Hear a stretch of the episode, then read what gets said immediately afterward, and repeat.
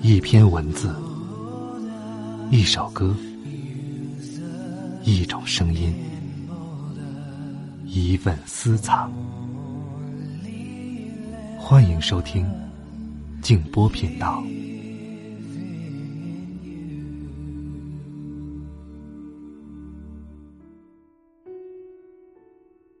在年轻人中间，没有什么能比友谊更加弥足珍贵。这种友谊，既不期待对方进行帮助，也不要求对方做出牺牲。各位好，欢迎来到静波频道，我是静波。刚才这段话出自马洛伊·山多尔。今天晚上要和大家一起来分享的这篇文章，是关于婚姻的，叫做《婚姻与独身》，作者是培根。如果你想看到本片的图文消息，欢迎通过微信公众号或者新浪微博搜索添加静波频道，然后找到历史消息就可以了。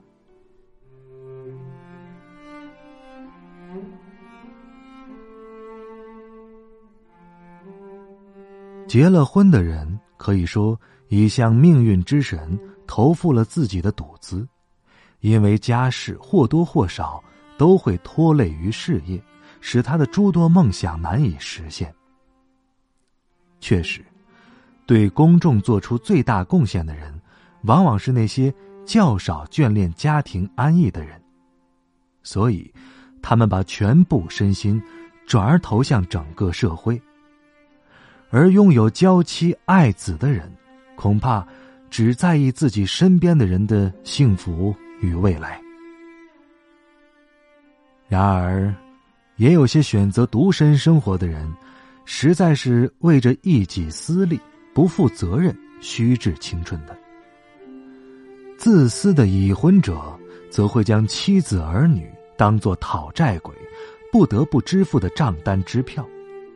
更有某些自作聪明的有钱人，甚至以无子嗣为骄傲，那一定是因为他们担心财产会被瓜分殆尽的。独身人士，尤其是那些过分自恋而且有些玩世不恭的人，选择这种生活方式，大多是因为惧怕束缚。自由对他们如此重要，以至于他们渴望逃避任何一种规约限制，哪怕是一条腰围或是一根鞋带他们会成为可以推心置腹的朋友。最称职的上司或下属，但是，独身的人绝对不会是最好的公民，因为，他们不太稳定。几乎所有的流窜犯都缺乏固守的婚姻关系。献身宗教的人适宜过独身生活，否则，家人也许会削弱其对上帝的虔诚与对世人的博爱之心。对地方政要和法官，则不必苛求，因为如果他有腐败行为，那身边专司献策的幕僚对其影响，要比他的妻子的作用大得多。对于军人，家庭的责任与荣耀，则可能成为其冲锋陷阵的原动力。正因如此，那些缺乏婚姻与家庭观念的。土耳其士兵打起仗来，才显得那么的没有斗志，如同是一盘散沙。诚然，家庭在某种程度上限制了人的博爱精神，独身者则可以大方的多，因为身边毕竟没有特别亲密的人需要他无尽的关爱。然而，遗憾的是，现实中的他们。往往是心肠更硬、更加冷漠的一群，非常适合做不讲情面的审讯官。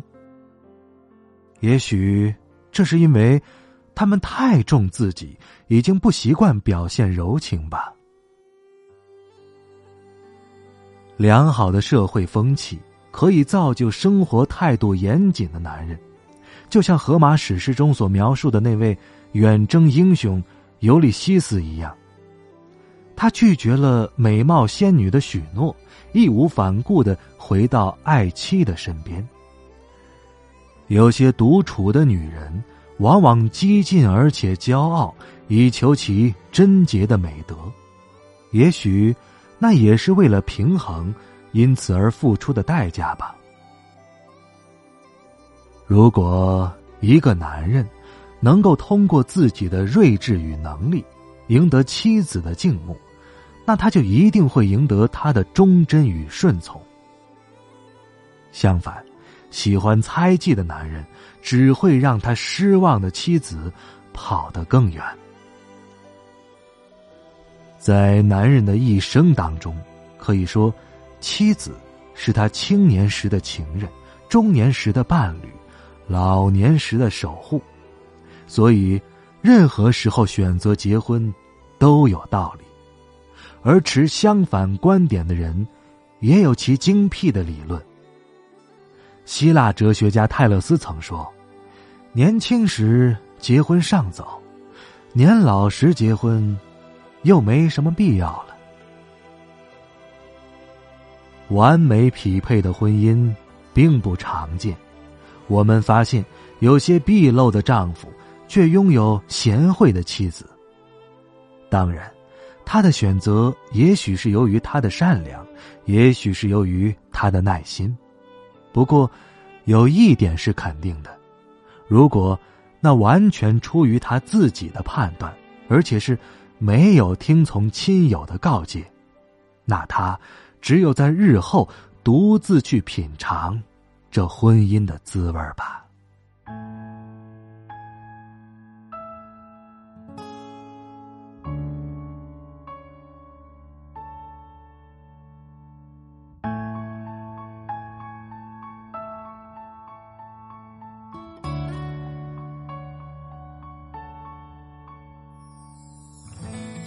阳的背后，月牙悄悄爬上了夜空。回家的归途，有谁在默默等候？想给你快乐，却不懂怎么温柔。只愿陪伴在你的左右，哪怕一秒也足够。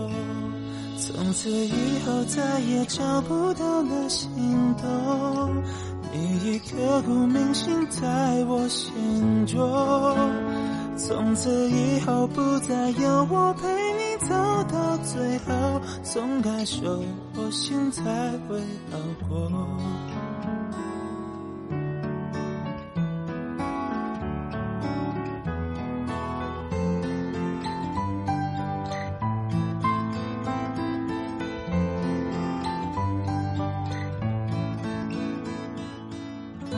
只想你快乐，哪怕不是因为我，不用难过，不用担心我，我愿意为你守候。从此以后再也找不到那心动，你已刻骨铭心在我心中。从此以后，不要为我流泪，请好好过。松开手，我真的不难过。啦啦啦啦啦啦啦，啦啦啦啦啦啦啦可惜等到故事的最后，是风吹潮起潮落。